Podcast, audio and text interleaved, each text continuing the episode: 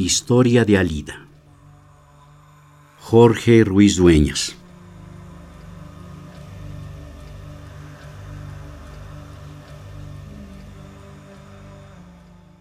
A Sarafán me pide y el mar de Oni jadea.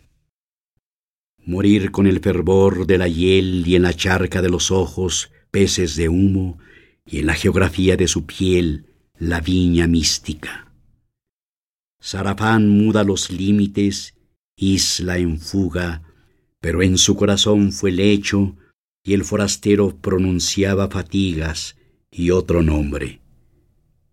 Morir en Sarafán ahora, cuando la claridad regresa al tiempo cenital de las pupilas, entonces ella tremolaba su pecho sobre el muelle, y la dicha del viento coagulaba el piélago.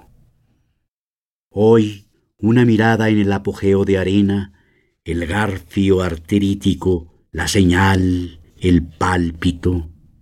La oquedad de arándano gratifica su palabra, seco los humores, libero su piel de los cangrejos, médano anciano el cuerpo, y en las vastas regiones del sílex, aves oscuras circunvuelan, se inicia el viaje, el tránsito, el tránsito.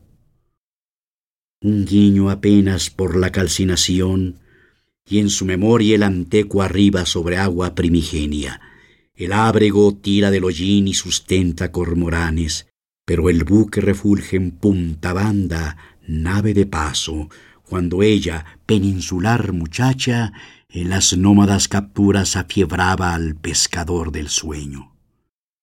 Valparaíso, respondió, y pactaron un rapto cuando él recordaba los efémeros, la pestilencia del cetáceo hervido, los muelles de la guada. Lirios sagrados de la India, eso ofrecía, nabos de la noche vegetal para evocar los aprofita. Seda joyante con eso traficaba, y el orbe vulnerable mecido en las cuadernas día el tajamar y su alma llena de neblina no sabía ya el lugar ni la hora. Cuánta miseria en el recuerdo susurraba en el trayecto, cuánta bilis degrada la materia, y a la luz de las farolas su pulso en las enaguas, hasta no parar, a Sarafán hacia las dunas, a contracorriente hacia la metamorfosis. Ella de su cuerpo todo le dio en pares, excepto la boca y el espíritu, porque esos bienes los había perdido.